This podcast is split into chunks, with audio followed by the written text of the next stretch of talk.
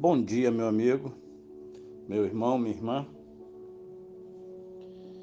Hoje eu quero ler o livro de Eclesiastes, capítulo 9, a partir do versículo 5.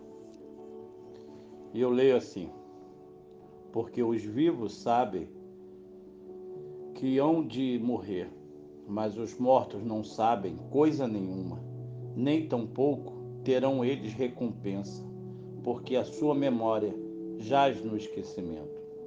Amor, ódio e inveja, para eles já pereceram.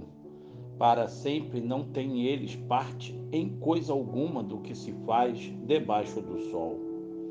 Vai, pois, come com alegria o teu pão e bebe gostosamente o teu vinho, pois Deus já de antemão se agrada das tuas obras.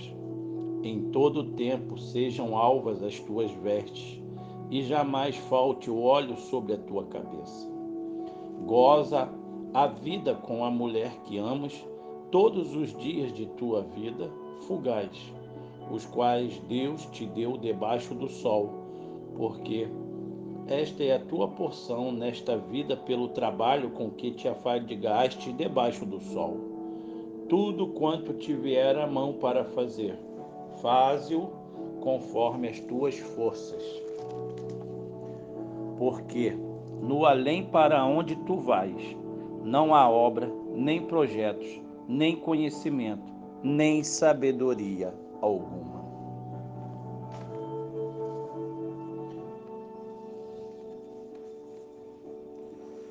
O jardim da saudade Somos como árvores. Árvores crescem para o alto, espalham-se para os lados e um dia tombam. Quando caem, as árvores também se espalham e voltam ao pó, de onde outras árvores surgirão. Embora não saibam do seu valor nem quando crescem, nem quando for fenecem, devemos viver como as árvores, devemos crescer e nos espalhar.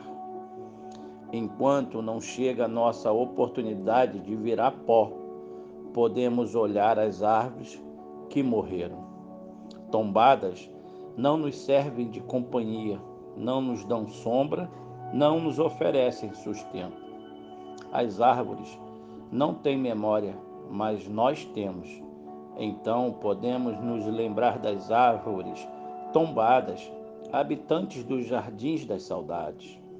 As lembranças devem nos trazer gratidão, que vem quando reconhecemos o quanto elas nos amaram. Os mortos não amam, mas nós devemos amá-los, valorizando o que fizeram por nós e conosco, perenizando o que nos deixaram, moldando nosso futuro com os exemplos que nos legaram. Os mortos não sabem que lhes somos gratos e que sobre nossa mesa estão depositados os frutos dos seus gestos. Os mortos não ouvem quando dizemos que suas vidas valeram a pena e nos fizeram bem, mas assim mesmo devemos celebrar a nossa história. Comum sempre que pudermos, mesmo em lágrimas, ou contidas ou derramadas. A saudade é uma espécie de honra que damos às árvores que tombaram. Ainda assim, para quem ama, não será a ausência a mais certa, a mais eficaz, a mais intensa, a mais indestrutível, a mais fiel das presenças.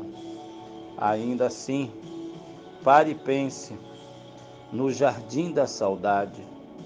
Algo ficou na memória que seja algo de valor construtivo, algo que foi plantado aonde neste jardim que floresce hoje, amanhã teremos somente lembranças.